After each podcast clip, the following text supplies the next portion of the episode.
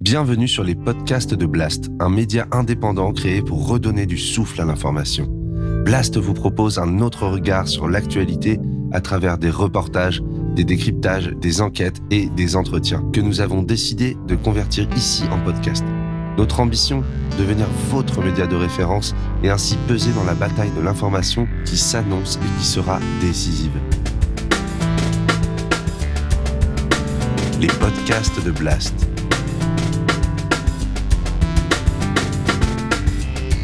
L'écologie avec Paloma Moritz.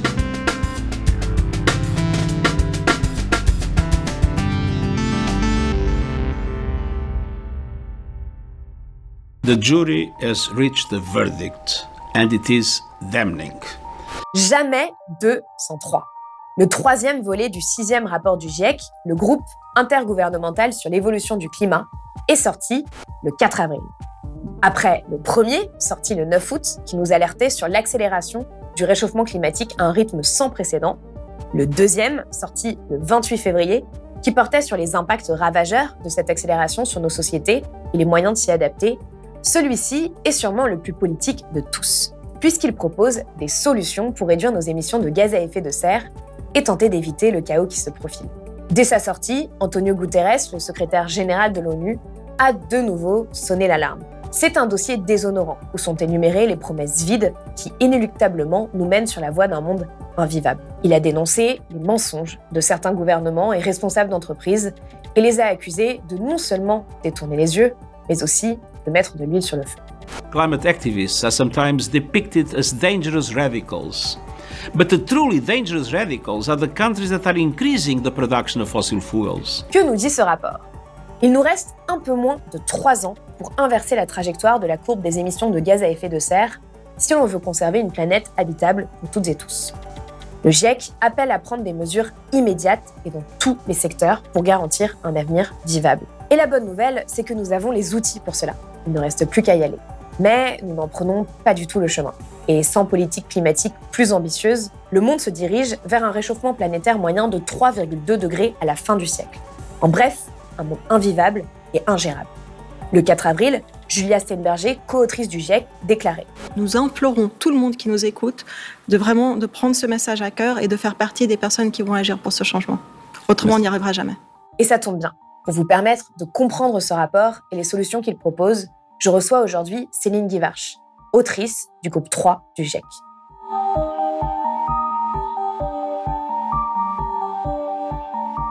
Céline Guivarch, bonjour. Bonjour. Merci d'être venue sur le plateau de Blast. Ben, merci pour votre invitation. Alors, pour vous présenter rapidement, vous êtes directrice de recherche et économiste au CIRED, euh, qui est le Centre international de recherche sur l'environnement et le développement. Vous êtes aussi membre du Haut Conseil pour le climat. Euh, vos recherches portent sur les implications économiques du changement climatique, les liens entre énergie et développement, la transition vers des économies sobres en carbone, l'évaluation des politiques de réduction des émissions de gaz à effet de serre et les négociations internationales sur le climat. Et vous faites partie des 278 chercheurs de 65 pays qui ont réalisé le, troisième rapport euh, du GIEC à partir de l'analyse de 18 000 études scientifiques. Euh, la première question que je voulais vous poser, euh, la, plupart des gens, malheureusement, ne vont pas lire ce rapport, ne lisent pas les rapports du GIEC. C'est une des raisons pour lesquelles j'ai voulu faire cet entretien avec vous. Donc, pour vous, qu'est-ce que tout le monde devrait retenir de ce troisième volet du sixième rapport du GIEC Merci beaucoup pour, pour cette question. Alors, la première chose, c'est euh, ce, volet, hein, il parle euh, de l'atténuation, c'est-à-dire de, des solutions de réduction des émissions de gaz à effet de serre pour, qui sont la cause du changement climatique, hein, ça c'est très clair. Mmh. Euh, et réduire les émissions de gaz à effet de serre, c'est pour limiter l'ampleur du phénomène et donc en éviter les impacts les plus graves. et donc on parle des solutions. Ce qui est un des premiers messages très forts du rapport, c'est que euh, l'humanité n'est pas euh, sur une trajectoire euh, compatible avec nos objectifs de long terme de contenir l'augmentation de la température du, globe en dessous de 2 degrés, qui plus est 1,5 degré. Les émissions mondiales, elles sont toujours à la hausse. cette dernière décennie, elles ont augmenté de en moyenne par an de 1,3%. La vitesse de hausse s'est ralentie, mais elles sont toujours à la hausse. Donc on n'est pas sur une trajectoire compatible. Hein. Seul ce que dit le premier rapport, justement, c'est que nous sommes déjà à plus 1,1 degré de réchauffement. Exactement. Et seules des réductions immédiates et rapides des émissions mondiales de gaz à effet de serre sont à même de nous mettre sur euh, ces, trajectoires euh, compatibles. Donc, pour donner euh, les, ordres de grandeur, hein, pour des trajectoires compatibles avec limiter l'augmentation à 1,5 degré, les émissions mondiales sont divisées, doivent être divisées par à peu près deux, mmh. divisées par deux d'ici 2030 par rapport à leur niveau de 2019 et atteindre d'ici 8 ans exactement et atteindre zéro émission nette de CO2 autour de 2050 pour un objectif de 2 degrés. En 2030, on est à peu près à une réduction de 20-30% des émissions de gaz à effet de serre mondiales et l'atteinte de zéro émission nette de CO2 euh, autour de 2070. Alors là, là, on parle, on parle d'objectifs, ça peut avoir l'air euh, un peu, un peu abstrait, mais en fait, la différence entre 1,5 et 2 degrés, elle est notable. C'est-à-dire que déjà, 1,5 degré, euh, et c'est ce qui a été mis en avant au moment de la COP26, c'est une question de vie ou de mort pour beaucoup de personnes et beaucoup d'écosystèmes aussi. En fait, alors là, là pour le coup, c'est sur le, c'est dans le deuxième volet hein, mm. du, rapport du GIEC sur euh, les, impacts, la vulnérabilité des écosystèmes et des sociétés euh, humaines et les solutions d'adaptation, euh, et, qui montre que déjà aujourd'hui, à 1,1 degré, on, mesure des effets en cascade du changement climatique, donc c'est-à-dire les, effets euh, de la fonte des glaces, les effets euh, de la montée du niveau de la mer, les effets euh, d'événements extrêmes. Oui, et le fait que 3,3 milliards de personnes sont en etc. Zone de danger. Et donc déjà aujourd'hui, on mesure ces effets-là et on est aussi capable de mesurer qu'il y a des pertes et des dommages aujourd'hui déjà dans toutes les régions du monde. Et en fait, ce que, ce que montrait le, le deuxième volet, c'est que pour chaque fraction de degré d'augmentation, eh ben les, ces effets ils augmentent, les risques ils augmentent et au, fur et à mesure, on, passe en fait des seuils où il est de plus en plus difficile euh, de s'adapter parce que les risques mmh. sont composés, sont complexes et euh, les écosystèmes, au bout d'un moment, ne peuvent plus s'adapter et les sociétés humaines, au bout d'un moment, ne peuvent plus s'adapter. Et effectivement, entre 1, degré 5 et 2 degrés, il y a euh, des seuils comme ça euh, qui, sont franchis. Mais justement, la question que je me suis posée en lisant le rapport, c'est de me dire pourquoi est-ce qu'on continue à parler de cet objectif de 2 degrés, sachant qu'en fait, 1,5 degré, euh, c'est déjà un peu, un peu le chaos, quoi. En fait, je pense qu'il faut sortir de l'idée qu'on est, qu'il y aurait une, une zone non dangereuse et puis un seuil au-delà duquel mmh. euh, c'est le cas. On, est vraiment sur, euh, sur quelque chose où on a déjà euh, des impacts qui, euh, pour certains systèmes, pour euh, les, coraux par exemple, et, et, en fait les activités de pêche qui en dépendent, et, et donc les communautés qui, qui, en dépendent, on a déjà aujourd'hui des impacts qui sont, qui sont importants, et petit à petit, on, on, va sur des impacts de plus en plus importants, de plus en plus généralisés pour la santé humaine, pour l'accès à l'eau, pour la sécurité alimentaire, etc. Et donc, en, termes de réponse d'atténuation, c'est-à-dire de réduction des émissions de gaz à effet de serre, finalement, chaque fraction de degré qu'on arrive mm. à éviter euh, vaut le coup. Euh, je pense que c'est ça qu'il faut, euh, qu'il faut retenir. Et, par ailleurs, si, et par ailleurs, il y a, une, chose qui est, très forte aussi dans les messages qui étaient déjà dans le groupe 1 et qu'on retrouve très fortement et, et, très clairement dans le groupe 2, c'est quel que soit l'objectif de stabilisation euh, du, changement euh, climatique, euh, l'objectif de long terme, c'est zéro émission nette de CO2. Mmh. Et c'est la, vitesse à laquelle on va atteindre qui va déterminer à quel niveau, en fait, on stabilise euh, le changement climatique. Mais qu'on vise euh, 1 degré 5, 1 degré 6, 1 degré 7, 1 degré 8, 2 degrés. De toute façon, il faut qu'il y ait un moment de où toute on façon, arrive à exactement. ce moment de neutralité carbone. Exactement. Et donc, euh, c'est ça l'objectif. Et ce qu'il y a derrière ça, c'est des transformations majeures dans tous les grands systèmes les systèmes énergétiques, les systèmes agricoles et alimentaires, les bâtiments, les transports, euh, les, façons dont on euh, produit et dont on consomme des biens. Et, c'est vraiment ça, en fait, quel que soit l'objectif, il y a derrière ces transformations majeures. on parle ici en fait de transformer nos sociétés en profondeur et à une vitesse presque jamais, jamais inégalée d'une certaine manière. Parce que euh, j'ai lu une, phrase de, euh, justement du président du GIEC qui disait Nous sommes à un carrefour. Les décisions que nous prendrons maintenant peuvent nous assurer un futur vivable. Nous avons les outils et le savoir-faire pour contenir le réchauffement. C'est presque ça, en fait, aujourd'hui, qui est euh, assez frustrant. C'est de se dire que finalement, les solutions sont là, sont sur la table.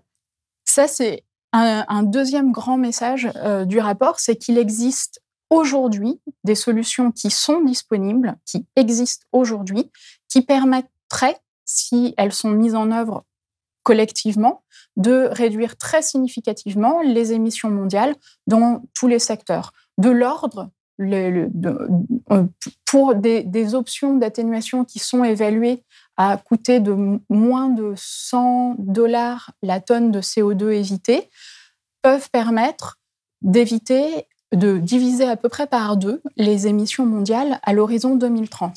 Et ce qui est, ce qui est important de voir, c'est que derrière ces, ces, solutions, il y a, il y a des, des, solutions de nature assez, euh, assez différentes et multiples. Il y a des solutions qui passent par euh, de l'adoption euh, de technologies, hein, panneaux solaires, éoliennes, véhicules électriques, vélos électriques, etc. Et puis, il y a une, une gamme de solutions qui passent davantage par les transformations des modes de production et de consommation. Alors, par exemple, euh, repenser euh, les chaînes d'approvisionnement, euh, les chaînes logistiques pour avoir moins besoin de transporter des marchandises sur des longues distances.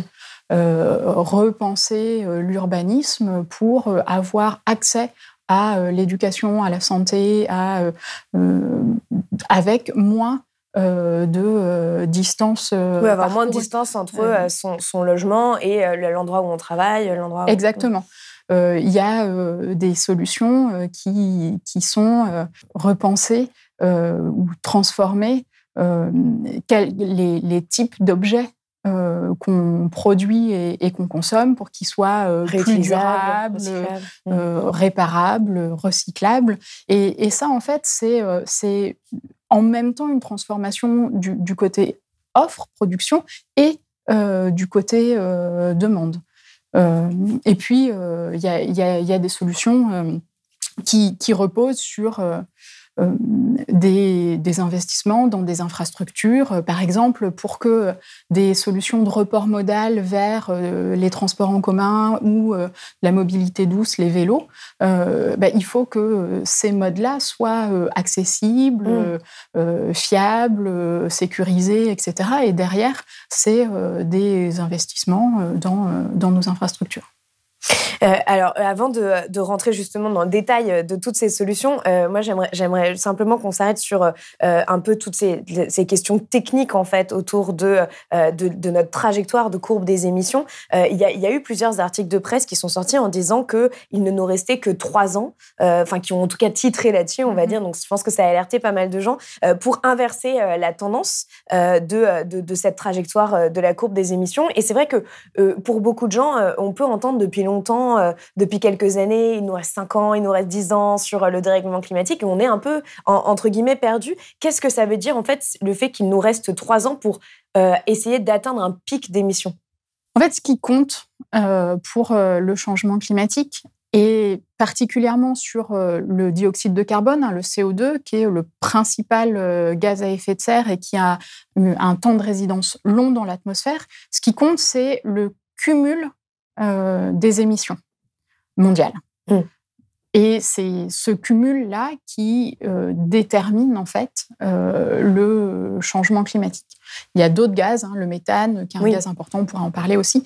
Mais sur le CO2, c'est vraiment le cumul qui compte. Et donc, ça veut dire que tant que les émissions elles sont pas à zéro émission nette, on continue à empirer le phénomène, ou que dès que les émissions sont à zéro émission nette, mm. euh, le phénomène arrête de s'empirer. Euh, mais, mais, par contre, ça veut dire que tant qu'on continue à avoir des émissions, et en plus qui sont euh, à la hausse, on, mange ce budget d'émissions euh, qu'on a et l'urgence. Et ce que vous dites, c'est que ce budget carbone, en fait, il est presque épuisé, quoi. Exactement. Et l'urgence à euh, agir augmente. Et donc, plus on agit tard, plus il faut réduire vite les émissions pour atteindre le même objectif climatique d'éviter un certain euh, nombre euh, d'impacts. Mm. C'est vraiment ça. Plus on agit tard, plus pour le même objectif, il faut, euh, il faut agir vite. Donc on en est là. pour l'objectif 1.5. Mais je, voudrais revenir à, ce que je disais. finalement, c'est pas 1.5 et puis à 1.5 tout va bien et derrière rien ne va plus. Euh, déjà, euh, déjà aujourd'hui et d'autant plus euh, à 1.5, on a des effets qui sont significatifs, qui demandent des actions d'adaptation et des actions de solidarité internationale pour prendre en compte les pertes et les dommages mmh. dus au changement climatique. et, et ensuite, il est jamais trop. C'est pas parce qu'on on aurait raté euh, 1,5 degré que euh, tout serait fichu et que plus aucune action euh, ne vaudrait le coup. Donc en fait, euh, on a... oui, c'est ce que disent la plupart des scientifiques, c'est-à-dire que si on a atteint 1,5 degré, et ben ensuite il faut viser 1,6 degré, 1,7 degré ou, ou, potentiellement, en fait, et c'est ce que vous expliquez, c'est qu'il est possible aussi de, de, revenir en arrière et de baisser en fait cette, cette augmentation des températures. Alors, ça n'est possible que si on, on, a des, des émissions qui sont négatives à l'échelle mondiale. Mais on n'y est pas encore. Donc, euh, voilà, donc euh, l'objectif, il est vraiment atteindre zéro émission nette euh, de CO2, et ça, quel que, quel que soit le niveau de stabilisation. Et, et, ça veut dire que finalement, c'est véritablement des actions immédiates, fortes de transformation de nos infrastructures, de nos organisations sociales, qui, quel que soit notre objectif euh, climatique, sont à mettre en œuvre. Oui, parce qu'elles offrent un certain nombre de, bénéfices aussi euh, euh, à la société. Alors justement, ce que, ce que vous montrez, c'est que sans des politiques climatiques plus ambitieuses, on se dirige vers un monde à 3,2 degrés à la fin du siècle potentiellement 5 degrés dans les pires scénarios. Antonio Guterres, le secrétaire général de l'ONU, réagissait par rapport à ça en disant les dirigeants doivent diriger. Il a dit leaders must lead. Et en plus, euh, on a tout à y gagner puisque le coût de l'inaction est plus fort que celui de l'action. Oui, ça c'est euh, également la, première fois hein, dans, un rapport du GIEC qu'on a les éléments pour pouvoir conclure avec un, niveau de confiance suffisamment élevé que, bah, bien sûr, il y a des, incertitudes sur les quantifications exactes hein, mm. des, coûts de l'inaction et, des coûts de l'action, mais euh, malgré ces incertitudes, on peut conclure de façon robuste que euh, les, investissements pour euh, agir face au changement climatique, pour réduire les émissions de gaz à effet de serre, sont en fait un investissement qui vaut le coup, mm. parce que à long terme, ils sont moins élevé que le coût de l'inaction qui serait en fait de subir les impacts du changement climatique. Oui, il y a, notamment par exemple en France, on dit que d'ici à 2050, si on ne fait rien, les, les, assurances habitation pourraient être multipliées par trois, etc. Enfin, c'est aussi ça dont on parle quand on parle du de C'est C'est aussi, enfin, c'est euh, des événements extrêmes euh, plus fréquents, plus intenses. Donc avec des dégâts matériels et avec euh, des dégâts matériels, des effets sur la santé, des effets mm. sur les rendements agricoles qui menacent la sécurité alimentaire, des effets sur les, les ressources en eau. Euh, qui menacent euh, les activités et les écosystèmes euh, qui en dépendent. Et puis, je, voudrais rajouter quelque chose aussi sur, finalement, et, ça, c'est une des choses qui un des fils rouges un peu dans, le, troisième rapport du, GIEC, c'est d'évaluer les options d'atténuation à l'aune des objectifs plus larges de développement de développement durable. Les objectifs de développement durable de l'ONU, euh, alors notamment. De, en tout cas, façon, vous les de façon large, euh, des objectifs euh, d'éradication de la pauvreté, des objectifs d'amélioration de, la santé, des objectifs, etc. Et ce que ce, ce, que, ce que le rapport montre, c'est que si les mesures d'atténuation sont conçues et mises en œuvre avec la prise en compte justement de ces autres objectifs de développement, il est possible de concilier les autres objectifs de développement et l'atténuation. Et il y a des endroits où il y a même des, euh, des synergies très fortes. mmh. où finalement on fait un peu d'une pierre deux coups. C'est particulièrement le cas sur la santé. Par exemple, euh, si la, combustion d'énergie fossile, hein, donc euh, de charbon, euh, pétrole et gaz qu'on appelle gaz naturel, la, combustion des énergies fossiles produit des émissions de gaz de CO2, hein, qui est un gaz à effet de serre, mais aussi des émissions de, polluants et de particules, plus, ou moins fines, qui causent une, une, pollution de l'air alors intérieur quand euh, c'est une combustion à l'intérieur des maisons, et puis une pollution de l'air extérieur, qui est euh, un vrai problème dans euh, la plupart des grandes, enfin, des villes du monde. rien qu'en France, il y a 100 000 personnes qui meurent prématurément chaque année à cause de la pollution. Exactement. Mm. Et, et, donc, en limitant fortement notre usage des énergies fossiles, non seulement on réduit les émissions de gaz à effet de serre, mais aussi on améliore la euh, qualité de l'air avec des bénéfices extrêmement importants sur la santé. Il y a d'autres options d'atténuation où il y a aussi des, effets euh, importants sur la, euh, sur la santé. C'est le cas des mobilités actives. Hein. Dans un pays comme la France et dans un certain nombre de régions du monde, il y a une vraie question de, santé publique du fait de la sédentarité. Et là, il y a, là aussi, il y a des synergies. Les questions de, de changement de, régime alimentaire. Alors, dans, certains, dans certaines régions du monde, évidemment, la question, elle est, euh, elle est une question de sécurité alimentaire et de euh, sortie de la malnutrition, de la pauvreté, etc. Mais dans mmh. d'autres régions du monde, dont euh, fait partie la France, on a des, des, régimes alimentaires qui, en moyenne, sont trop carnés euh, et euh, oui, qui, en partie crée des cancers et des problèmes de santé. Euh. Exactement. Et donc l'élevage de ruminants produit des émissions de méthane, mm. qui est un gaz à effet de serre puissant. Et donc là aussi, il y a des synergies. Et c'est en allant rechercher ces synergies-là et en concevant les mesures, en choisissant les options d'atténuation et en concevant les mesures qui maximisent euh, les synergies, qu'on peut avoir des bénéfices à court terme, locaux, mmh. euh, pour, euh, dans les villes, pour la santé, pour la, sortie de la pauvreté, tout, tout, en agissant pour, pour le changement climatique. C'est vrai que c'est quelque chose aussi qui était dit par euh, le deuxième volet euh, euh, du, sixième rapport sur la nécessité aussi de prendre en compte les inégalités, les discriminations, d'avoir des concertations avec les populations locales, d'avoir plus de démocratie. On se rend bien compte qu'en fait, à travers ces deux derniers rapports, il y a vraiment cette idée de, en fait, transformer nos sociétés pour le meilleur. et, le fait qu'il va y avoir des bénéfices à cette transition et que on ne parle pas ici que de privation. Parce que c'est vrai, quand on dit réduire nos émissions, voilà, il y a des gens qui peuvent encore se dire, bah, ça va aller avec des, privations. Euh, du coup, j'aimerais qu'on rentre dans ce, dans ce détail-là. Donc, vous, vous dites que euh, dans les solutions les plus puissantes pour préserver le climat, il y a euh, l'énergie solaire, l'éolien, l'agroécologie, la préservation des forêts, les électriques, le, biogaz aussi. Et, vous parlez aussi de ce levier très important qui est la modération de la demande et la sobriété aussi. Donc, on va en parler aussi à l'échelle individuelle. finalement, vous écrivez que les politiques en sobriété, elles évitent la demande en énergie, matériaux, eau et sol, tout en offrant à chacun une vie décente dans les limites planétaires.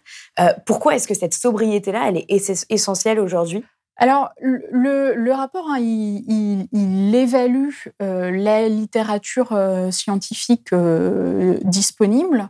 Selon les, secteurs dont on parle, le, prisme pertinent à l'aune duquel mmh. c'est regardé va être un petit peu différent. Par exemple, dans, le secteur des transports, des bâtiments, pardon, c'est effectivement le, prisme ou la, typologie euh, sobriété, efficacité, renouvelable qui est, euh, qui est utilisée et qui montre que euh, finalement, avec ce panel-là, mmh. on a les options pour avoir des bâtiments quasiment zéro émission dans tous les climats, dans toutes les géographies du monde. Donc, pour être très concret, hein, la sobriété, dans les bâtiments, ça veut dire, euh, par exemple, chauffer à 19 euh, plutôt qu'à 20, euh, ne pas chauffer euh, certaines pièces qui ne seraient pas euh, occupées, ne pas chauffer des bureaux tertiaires le week-end quand ils sont inoccupés, etc. Voilà ce qu'est mmh. la sobriété.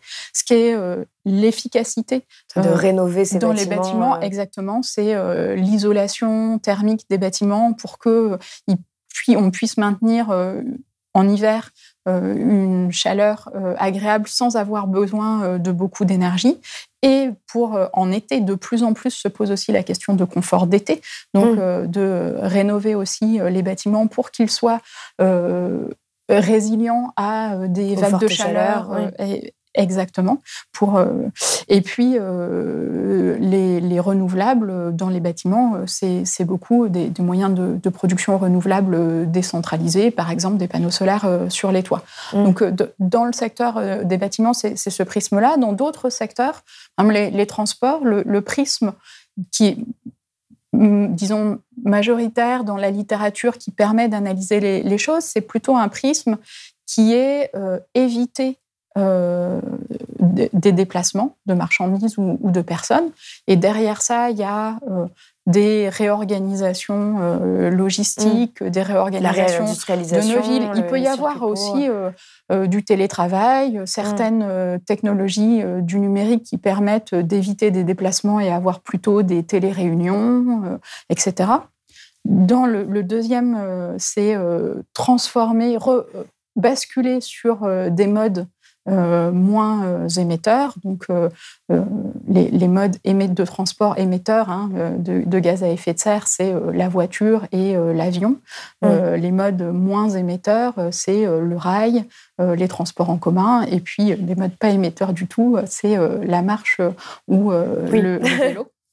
et puis le, troisième après, en France, on n'en prend pas forcément cette, cette direction-là, parce que par exemple, les, les, SUV sont le deuxième facteur de réchauffement et il y a, Alors, il y a une, une augmentation de la vente des SUV. Euh. Et là, on, on, arrive sur le, le troisième point qui est euh, l'amélioration euh, des euh, véhicules où il y a aussi euh, mmh. des potentiels qui passent par l'amélioration des motorisations pour qu'elles soient plus efficaces, mais aussi des voitures qui sont plus légères pour consommer moins, simplement parce qu'elles sont moins lourdes à transformer. Et puis, il y a, les, options aussi d'électrification des, des véhicules qui euh, font sens d'un point de vue euh, émission de gaz à effet de serre, à condition que la production d'électricité soit avec euh, des modes bas carbone. Mmh. Donc, dans le transport, c'est ce prisme-là qui est pris.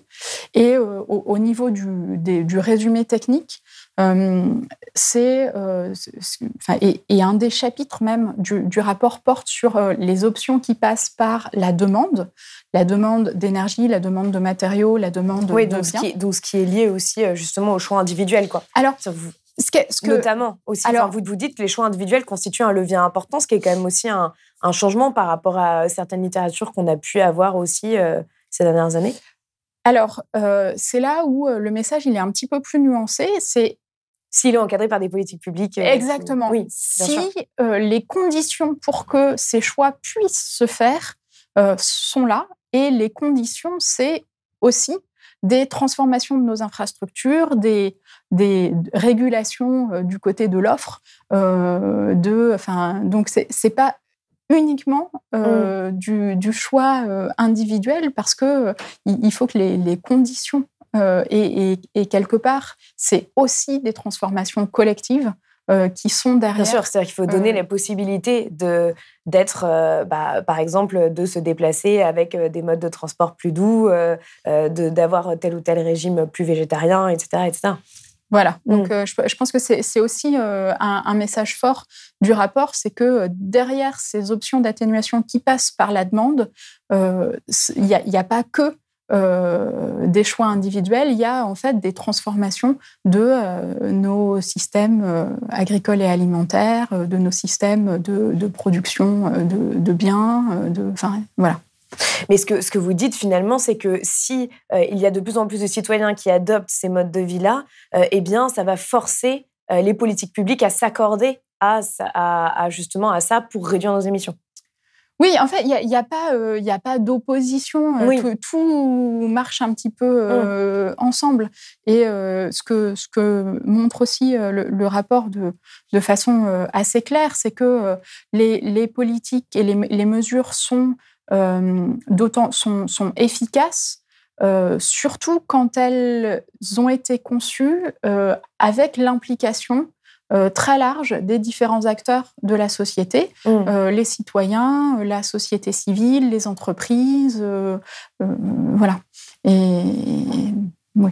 Et donc vous dites ouais, qu'une action efficace sur la demande des, des, ménages en énergie et biens manufacturés permettrait de réduire de 40 à 70 les émissions mondiales de CO2 d'ici 2050.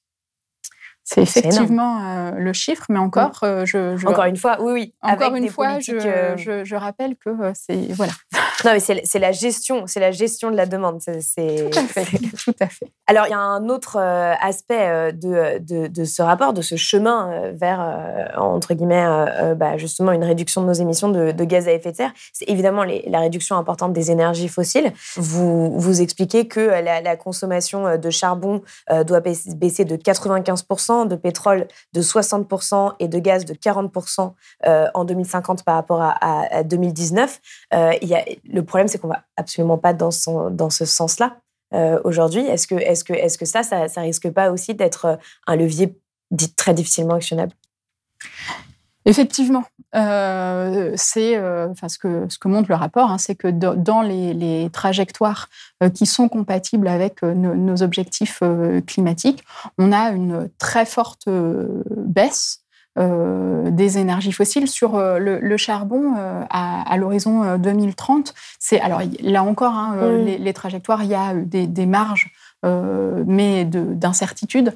Mais euh, le, chiffre euh, moyen, c'est moins 75% de charbon à l'horizon 2030.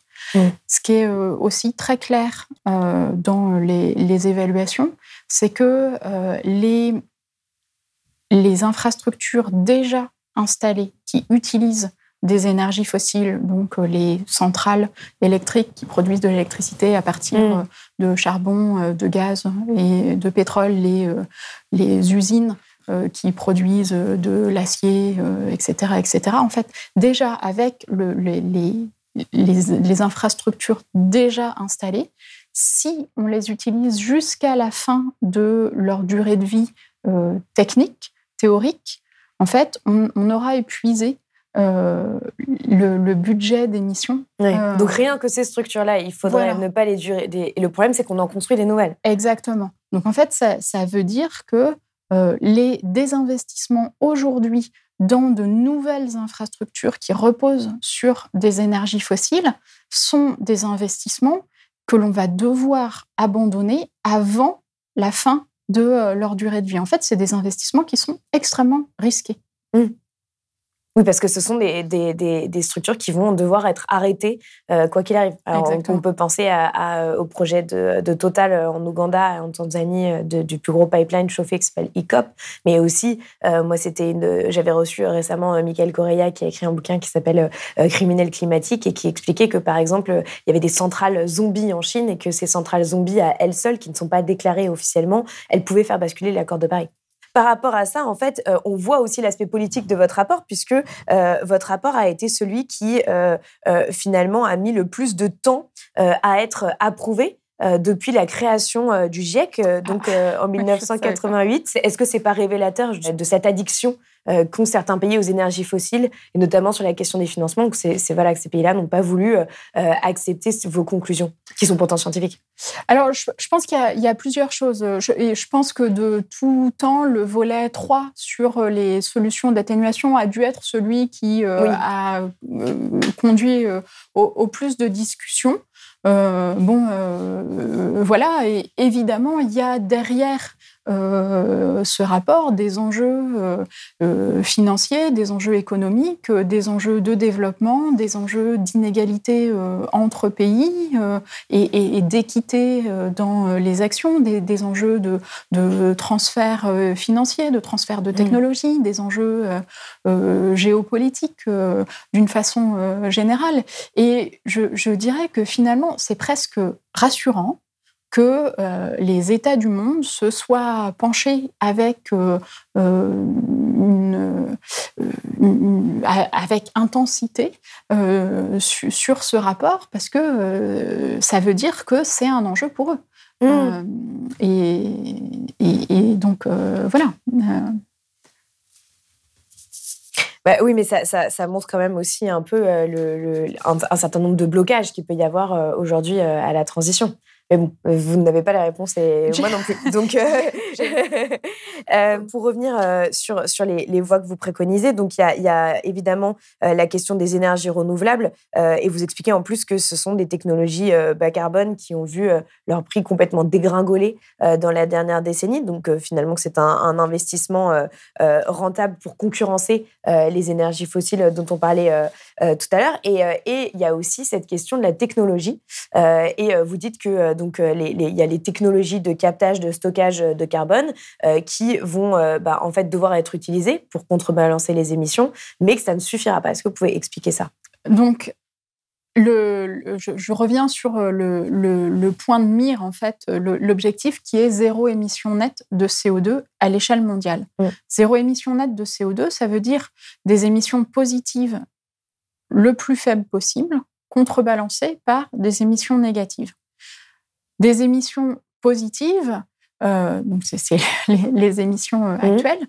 il, est complètement, il serait complètement illusoire de penser qu'on peut avoir des émissions positives euh, du, même ordre qu'aujourd'hui, hein, 59 milliards de tonnes de CO2 équivalent par an, qui seraient contrebalancées par euh, des émissions négatives de la même qu'on pourrait compenser ces émissions-là. Mm. On n'a pas les potentiels pour, euh, pour autant. Donc en fait, le zéro émission nette, il, il veut dire des émissions très fortement réduites dans tous les secteurs et dans toutes les régions du monde. Mais il y a certes, certaines émissions qui sont difficiles à réduire, euh, des émissions de protoxyde d'azote ou de méthane dans l'agriculture, euh, pour euh, certains procédés oui, donc ça va être difficile de ne rien émettre du tout. Donc, mm. et, donc, pour atteindre ce zéro émission net, on, a besoin de puits gérés par l'homme d'absorption, en fait, hein, de, CO2 de, de, notre atmosphère.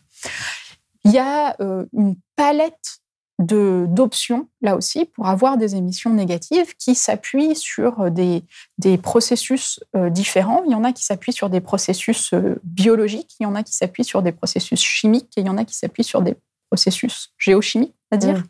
Pour stocker une partie du, du, voilà. Et, et il y a certaines options qui sont déjà utilisées aujourd'hui.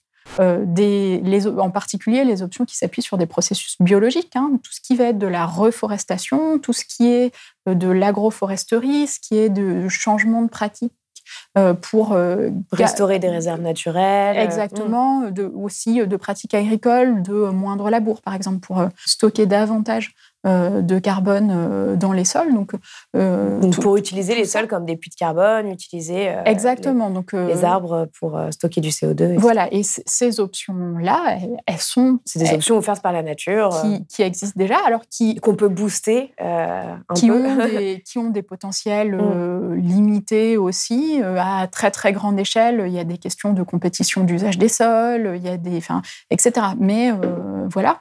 Et puis il y a des des options qui sont euh, davantage en fait des technologies qui existent aujourd'hui à l'état de euh, prototype, euh, on va dire, qui, par exemple, utilisent des, processus chimiques pour capter directement euh, le, CO2 euh, dans l'atmosphère et euh, le stocker dans des réservoirs géologiques ou, le, transformer.